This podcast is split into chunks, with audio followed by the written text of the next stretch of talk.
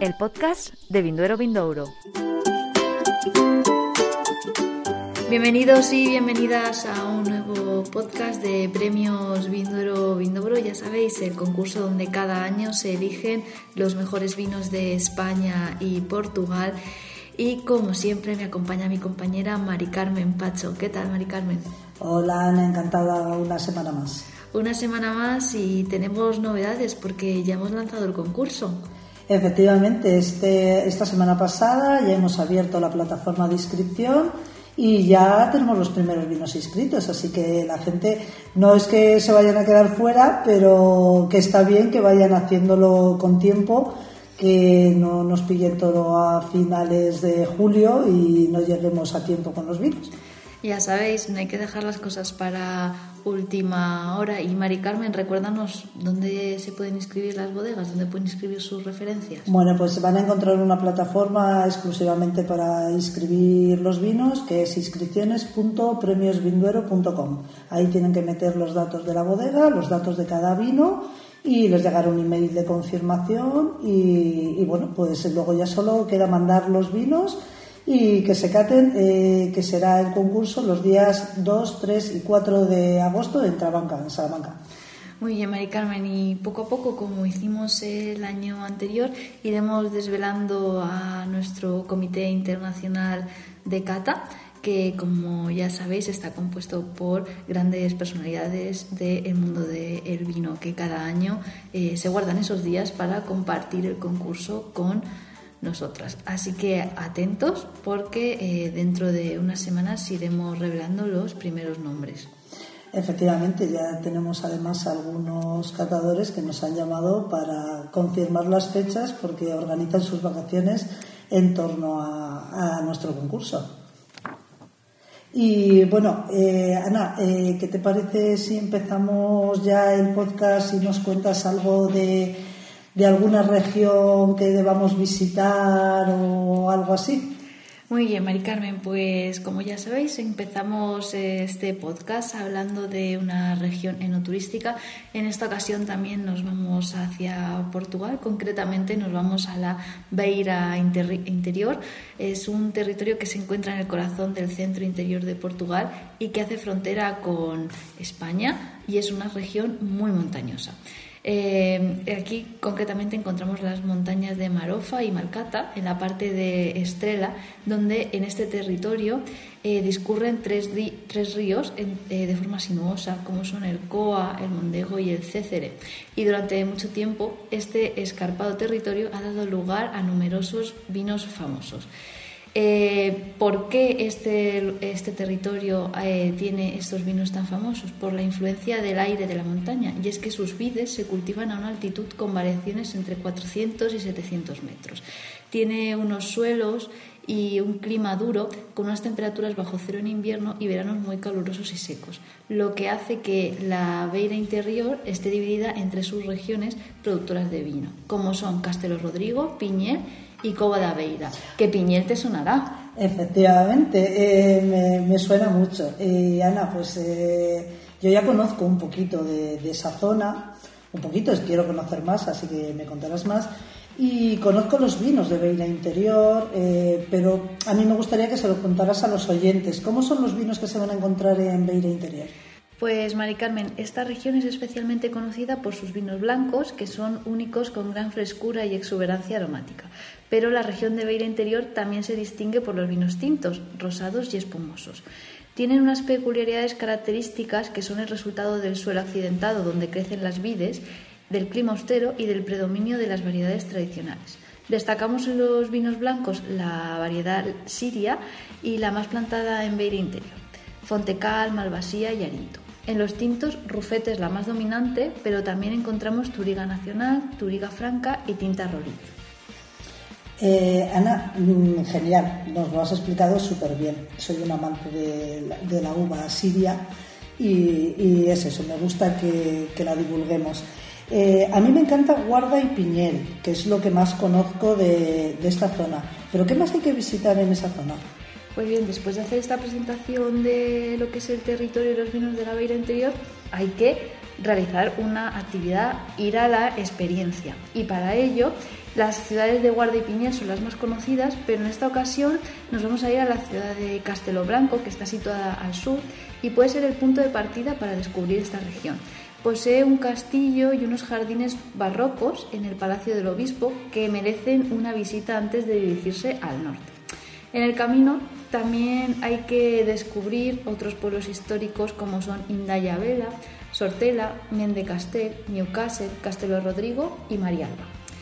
La ciudad de Guarda, que es la, más conocida de la región, también conserva un rico patrimonio e incluye su catedral, las murallas y el antiguo barrio judío. Y luego el paisaje y el patrimonio natural también predominan en esta región, que adquiere una gran belleza a orillas del Coa, el Mondego y el Cefe.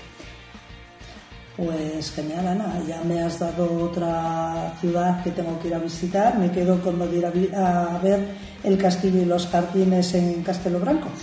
Así es, entonces, como es una región muy grande, igual que la que la semana pasada recomendábamos, que era Dentello, pues siempre está muy bien antes de ir a la zona visitar la página del Consejo Regulador, en este caso de Beira Interior, que es viñosdabeirainterior.pt, donde aquí tienen disponible toda la información y también las actividades que de forma eh, mensual se suele realizar en la región.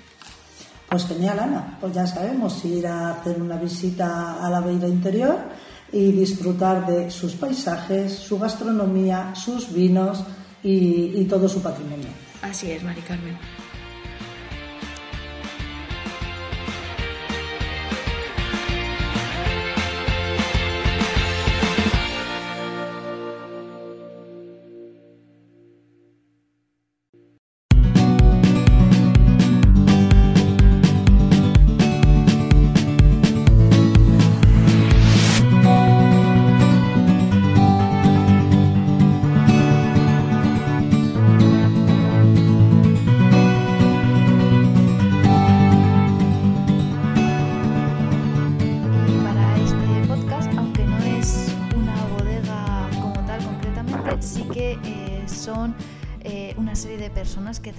Muy de cerca con las bodegas a diario. En este caso tenemos con nosotros al CEO de la consultora internacional especializada en el sector del vino, es Exitalia y él es Rafael Javega. Bienvenido, Rafael. Hola, buenos días. Encantado y gracias por invitarme a participar en vuestro podcast. Claro que sí, hombre, hay que darle voz a todas las eh, personalidades y eh, empresas que trabajan alrededor del vino. Y nos gustaría, antes de nada, que nos explicaras y, explicaras a nuestros oyentes qué labor de, realizáis desde Exitalia. Pues mira, nosotros llevamos eh, trabajando ya más de 15 años en el sector del vino, que, que es lo único que hacemos. Mucha gente nos pregunta si nos dedicamos a algo más y solamente trabajamos con bodegas de todas las denominaciones y áreas geográficas de España y también con asociaciones de empresarios bodegueros o con y con denominaciones de origen. Nuestra labor fundamental es eh, compartir con ellos las experiencias y los conocimientos que tenemos en mercados internacionales, sobre todo enfocados en terceros países. Y con ellos con todas las bodegas o con las asociaciones, lo que venimos es aportándoles todas las estrategias de internalización favorables que tienen cada una de, los diferentes tipos de vinos, de uvas, de zonas, que pueden tener eh, un reconocimiento y un valor añadido en cada uno de los mercados, porque cada uno de los mercados funciona con estrategias diferentes y cada tipo de uva y cada tipo de región tiene una apreciación de calidad también diferente en cada uno de estos mercados. Entonces esto lo ponemos en, conocimiento de, las bodegas, les ayudamos a hacer una planificación estratégica durante 12 meses, durante un año entero. Eh, les ayudamos también, muy importante, porque cada bodega también tiene un tamaño y un presupuesto diferente para sus actividades comerciales y de promoción eh, y entonces nos tenemos que adaptar a la realidad eh, y a las posibilidades económicas de cada una de las bodegas para desarrollarles una estrategia, como bien he dicho, pero que esté basada también en un presupuesto anual para que las bodegas sepan cuánto cuesta invertir en comercialización y en promoción en cada uno de estos países. Y a raíz de esto también le buscamos todas las ayudas, tanto de diputaciones como las ayudas autonómicas o incluso las famosas ayudas de la Unión Europea que llamamos OCM de promoción para países terceros del vino, para intentar mitigar en lo máximo posible esta inversión económica que hacen las bodegas y las denominaciones de origen o las asociaciones e intentar retornar al menos el 50% de lo que ellos invierten vía eh, subvención. Esto más o menos básicamente es nuestro core business de, nuestra empresa Exitalia. Pues muy interesante, Rafael. Eh, dentro de, todos esos servicios que prestáis, bueno, pues parece ser, o me ha parecido entender, que, bueno, el posicionamiento por un lado, pero sobre todo la internacionalización parece ser que es el más demandado. ¿Es así? Y si es así, pues ¿cuáles son los países un poquito en los que quieren meter la cabeza o la manita nuestras bodegas? Pues mm, eh, yo, eh, la internalización eh, o la comercialización y la promoción después va unida o va muy de la mano o es fundamental que las bodegas cuando se, eh, se plantean una estrategia de promoción o de comercialización piensen y examinen, incluso mm, nosotros llegamos a hacerles auditorías de todo lo que es su comunicación y eh, marketing digital. En los tiempos en los que estamos, e incluso diríamos que gracias a la pandemia, se ha acelerado muchísimo los, los procesos de, mejora de la comunicación eh, online y del marketing digital que vienen haciendo las bodegas. Evidentemente, cada bodega tiene un nivel eh, de profesionalización o de desarrollo de estos eh, elementos de marketing o promoción eh, digital, pero son fundamentales para ir a los mercados, porque ah, cuando vas a un mercado no llevas tu bodega, no la llevas en tu mochila o en tu maleta. Entonces, ¿cómo cuentas o cómo transmites en cualquier mercado internacional quién es, qué haces, cómo haces, qué valor tienes, qué dicen eh, los demás de tus vinos, cómo están posicionados tus vinos, cómo puedes contar la historia de tu bodega a, a los consumidores o a los distribuidores o al retail o a los importadores. Esto tiene que basarse primero en una comunicación y en un marketing digital para después lanzarse al mercado. Y sobre qué mercados son los más recurrentes. Eh, por facilidad eh, legislativa, por facilidad eh, de cercanía, por facilidad incluso de moneda única, el euro, y, porque realmente es donde más éxito tienen los vinos españoles, es el mercado eh, de la Unión Europea.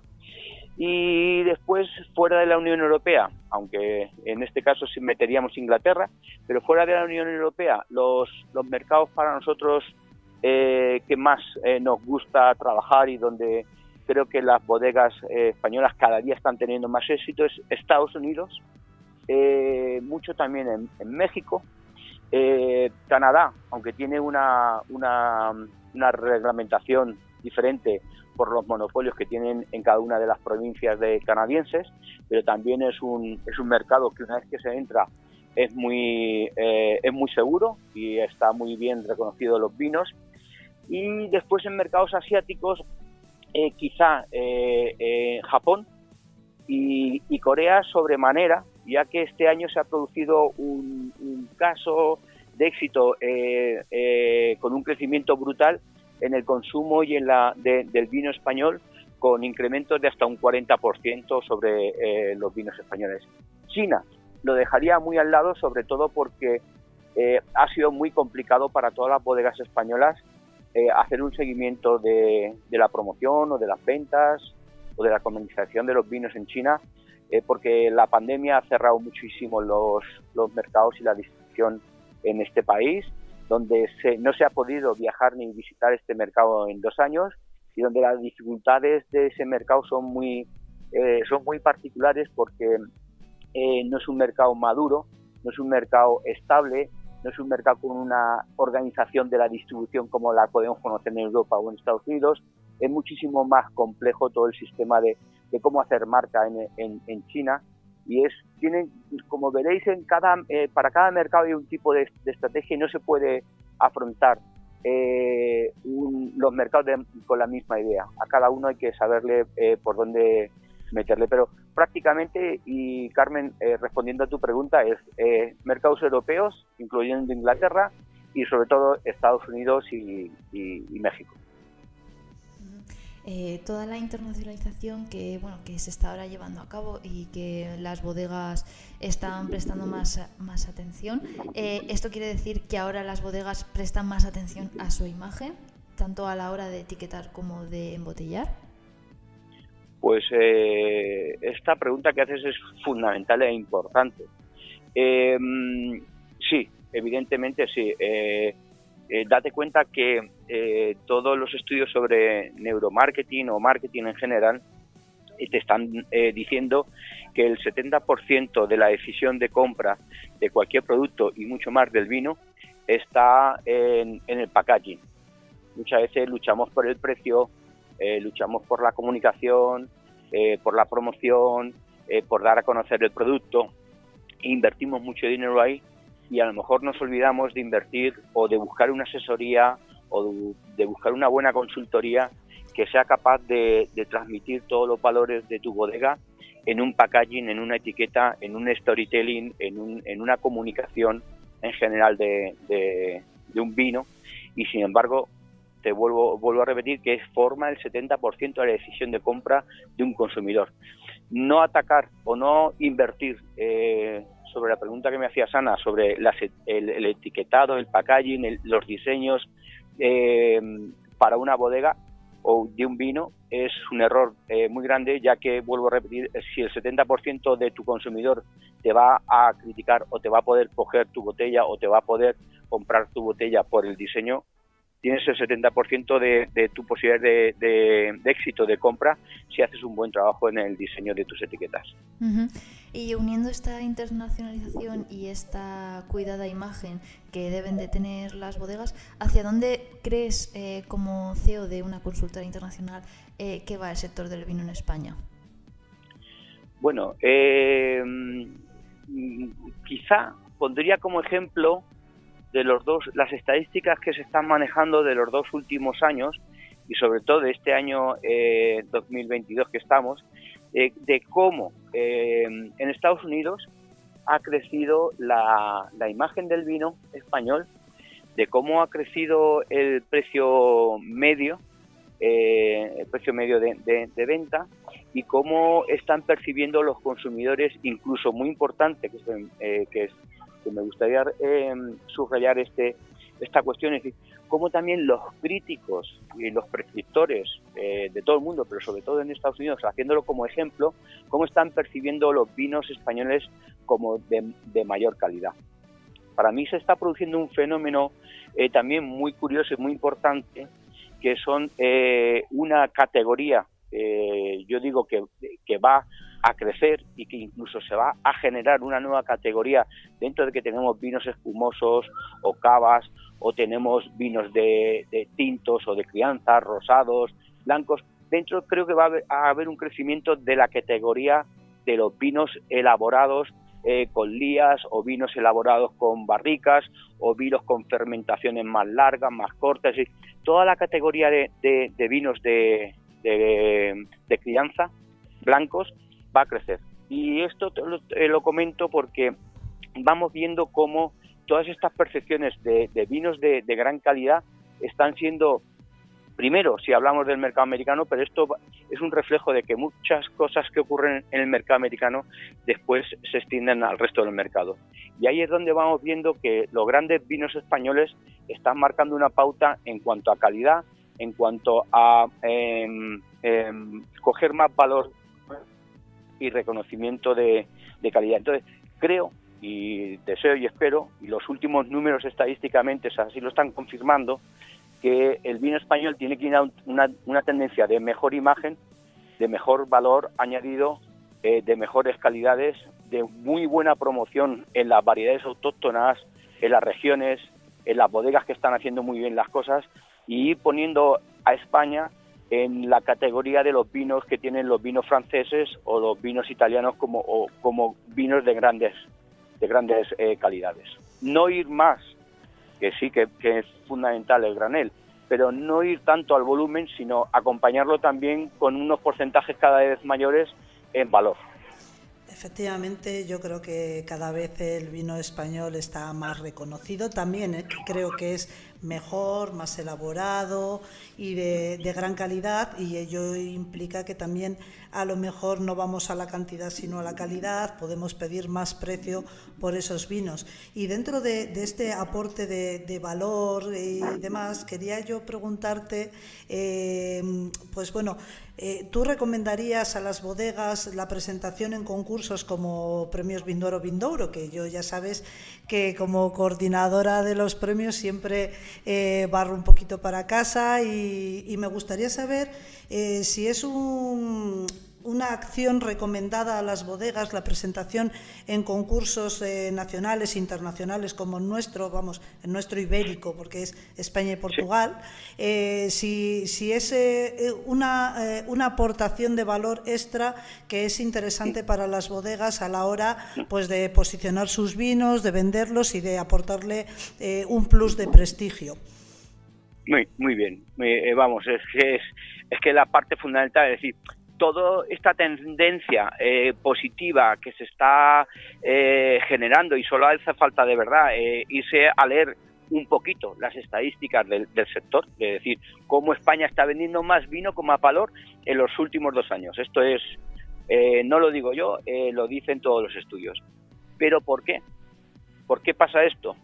Claro, porque alguien hace tiempo, y esto, mira, en el propio FENAVIN eh, el propio FENAVIN, hablando con bodegas gallegas, eh, que, recién habrán salido las pampas en, los, viñedos, están saliendo las hojas, todavía no ha salido nada, eh, pero ya se está fijando el precio de la, del kilo de uva a 2,50 y a 2,60. El año pasado se pagó por encima de los 2 euros. Es decir, hay una, hay una tendencia, ¿y por qué el albariño de Rías Baixas está cogiendo estos precios? Porque alguien, alguien, y en esto alguien son las instituciones, la propia denominación de origen, las propias bodegas, eh, los propios enólogos, los prescriptores. Y hizo hace tiempo, hace unos años, una muy buena promoción de los vinos de Rías Baixas y de, Albariño.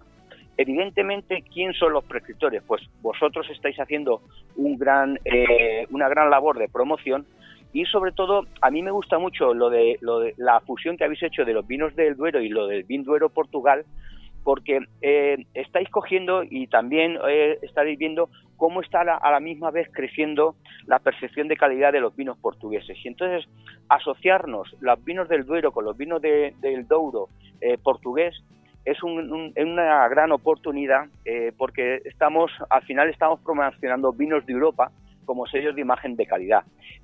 participar en unos premios, concursos, donde críticos están hablando de tu vino, es la mejor manera de dar a conocer eh, eh, los vinos. Y sobre todo pensando en bodegas boutique o bodegas de baja producción que a lo mejor tienen poco presupuesto para hacer promoción, participar en un concurso como el vuestro puede ser un espaldarazo a su reputación, a su visualización, al reconocimiento de sus vinos y puede llegar con un premio eh, una crítica como la vuestra o un concurso como el vuestro, si obtienen un buen galardón, les pueden hacer un empuje brutal de, ventas. De hecho, eh, déjame que te comente y que lo nombre, eh, conseguir 92 puntos en con Robert Parker te hace vender un 50 o hasta un 70% más de producción. conseguir una buena crítica con, con vuestros premios Vindouro y los vinos de Duero pues ayudan muchísimo a, la promoción y a la comercialización y a la mejora de la percepción de calidad de los vinos, con lo cual participar con vosotros en estos en este concurso es fundamental, es, es, principal, es otra es una de las mejores maneras de hacer la promoción de que profesionales críticos, eh, jueces eh, prestigiosos y, con, y con categoría puedan hablar bien de tus vinos. Y es una cosa que estáis haciendo vosotros muy bien desde vuestra revista.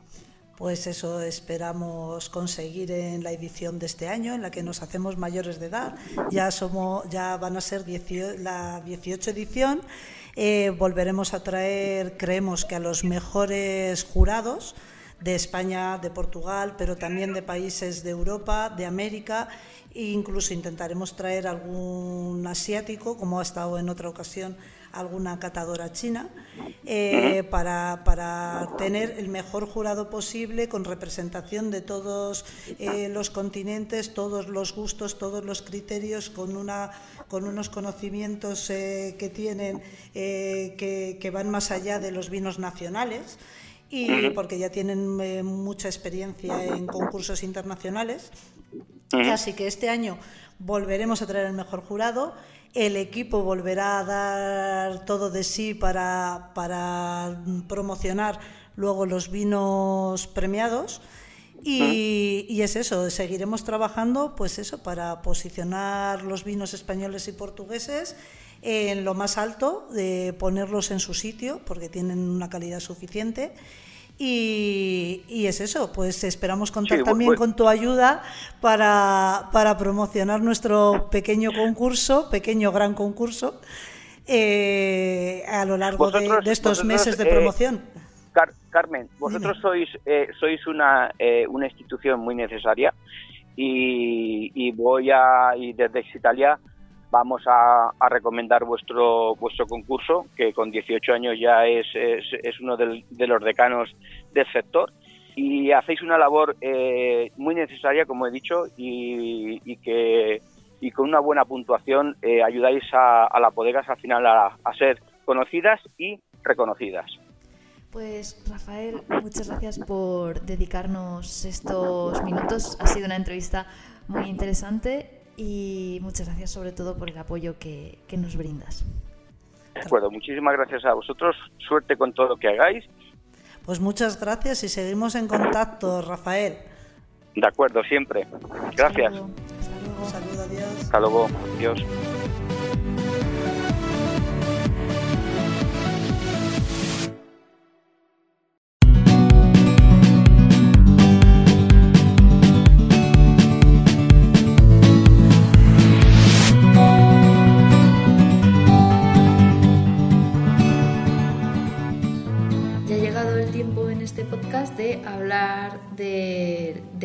Más vino, pero de un vino concreto. Mari Carmen, ¿qué vino nos has preparado para esta semana? Bueno, para esta semana tampoco me he alejado mucho de, esta zona de frontera de España y Portugal y me he ido a un vino de toro, en concreto al Peñarrejas Barrica, un vino tinto de la denominación de toro que, que bueno, primero te voy a contar un poquito lo que es la denominación de toro y demás. Eh, como viajamos a Toro, decir que la zona de producción de estos vinos se encuentra enmarcada en el sudeste de la provincia de Zamora, que comprende parte de las comarcas naturales de Tierra del Vino, Valle del Guareña y Tierra de Toro, y linda con los páramos de Tierra del Pan y Tierra de Campos. Este, estos vinos de toro eh, se producen en unas condiciones, digamos que extremas, porque en invierno hace un frío extremo y, luego, por otro lado, tiene un gran número de horas de sol y temperaturas extremas también en verano. Eh, lo que hace que el rendimiento productivo de la vid se vea limitado. Eh, estos vinos tienen un alto, bueno, los vinos no, más bien el suelo tiene un alto componente férrico y que junto con el sistema de plantación en vaso y la elevada edad del viñedo hacen que, la cantidad de materia colorante de los vinos sea muy elevada. Todo el mundo recuerda que los vinos de toro tienen un color muy, muy intenso. Eh, deciros también que la variedad característica de esta denominación es la tinta de toro, sinonimia de la tempranillo, que se adapta a la zona con unas características y personalidad únicas. Está claro que el clima de Zamora a mí siempre eh, me ha gustado ese dicho que dicen las abuelas que me habéis dicho desde que yo llegué aquí, que en Zamora son nueve meses de invierno y tres de infierno, y eso está totalmente reflejado en el clima que hay, sobre todo en la región de Toro. Ya te digo, eh, es así y bueno, así luego salen los vinos con unas características muy, muy particulares. Y muy potentes, sobre todo en ese, en ese color. Y Mari Carmen, cuéntanos, ¿cómo son los vinos de la denominación de origen de toro? Pues bueno, los vinos, aunque los más famosos son los vinos tintos, eh, los vinos amparados por la denominación de origen de, de toro pueden ser blancos, rosados y tintos. El vino blanco se, elabora exclusivamente con las variedades Malvasía castellana y Verdejo, no puede haber otra. Luego el vino tinto se elabora con las variedades tinta de toro y garnacha tinta y como mínimo debe estar elaborado con el 75% de tinta de toro. Y luego el vino rosado, por supuesto, se elabora con la mezcla de esas variedades principales autorizadas.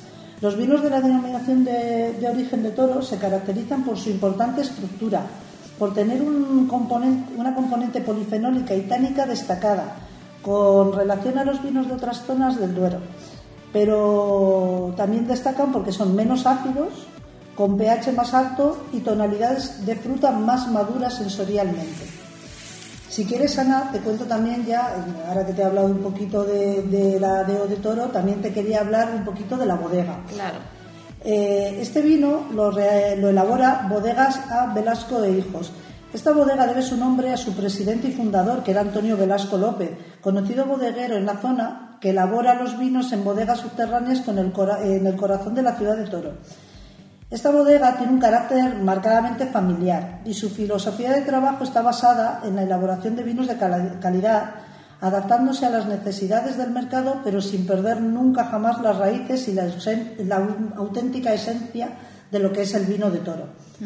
Las bodegas de toro siempre tienen ese componente familiar que aunque hayan crecido, la esencia eh, permanece en, todos los vinos que elaboran.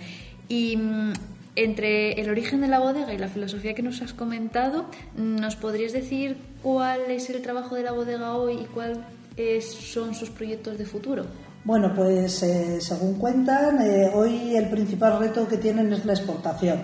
Eh, tras irse afianzando en el mercado nacional, donde ya son una bodega de referencia dentro de los vinos de toro, su empeño y, su, y la necesidad de dar a conocer sus vinos los llevan a, estar presentes en Europa y ya están presentes en países como Alemania, Austria y Reino Unido.